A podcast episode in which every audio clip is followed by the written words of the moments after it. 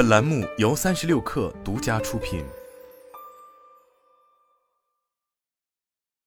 本文来自最前线。三十六氪获悉，近日有消费者发帖吐槽西贝莜面村的莜面蒸饺三至二十九元，引发网友热议。对此，西贝向三十六氪表示，莜面蒸饺采用有机莜面面粉，经历了三生三熟六道工序，已经销售多年。此外，公司在二零二四年。将拿出拿出三千万元践行了好吃和退菜承诺。实际上，这已经不是西贝第一次因为价格问题上热搜。此前，在二零二零年二月，受疫情影响，为了缓解经营压力，西贝、海底捞等多家餐饮品牌选择上调菜品价格。西贝莜面村、上海及周边八个城市的十八道外卖菜品上涨一至十元不等。两个月后。创始人贾国龙亲自为涨价策略道歉，称所有涨价的外卖、堂食菜品价格将恢复到此前的价格标准。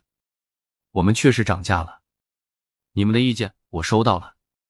这个时候涨价不对。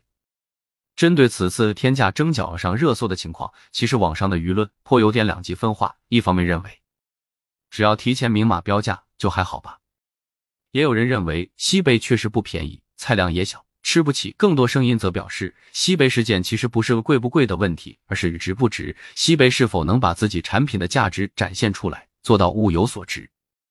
据悉，西贝的好吃的战略提出于二零一四年，在一次会议中，西贝餐饮董事长贾国龙提到西贝的目标，说西贝菜品要坚持好吃。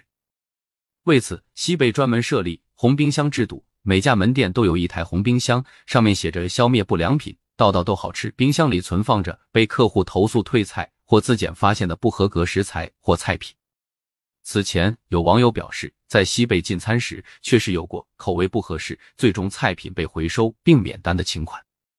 西贝餐饮集团相关负责人曾表示，谈到价格，有消费者认为西贝的产品比较贵，我们的解决方案是提质，而非简单粗暴的打折降价。西贝对售价小贵了的理解，并非是基于价格，而是基于价值。通常来说，价格高的解决办法往往是改变产品，让它配得上这个价格。此前，西贝在面对价格质疑时表示，西贝的价格是基于高价值，换句话说，用高性价比打败低性价比，用高效打败低效。不过，此次西贝公布的三千万元承诺，目前还不清楚这笔钱具体如何分配，以及用于退菜方面的比例是多少。今年九月，贾国龙在接受《每日经济新闻》记者采访时表示，今年西贝营收预计将再创历史新高，今年前八个月的营收已超二零一九年同期水平，并且他提出希望西贝莜面村二零二四年能够在全方位的提升品质、环境与服务。想方设法为顾客创造惊喜的前提下，实现百分之十的客流增长。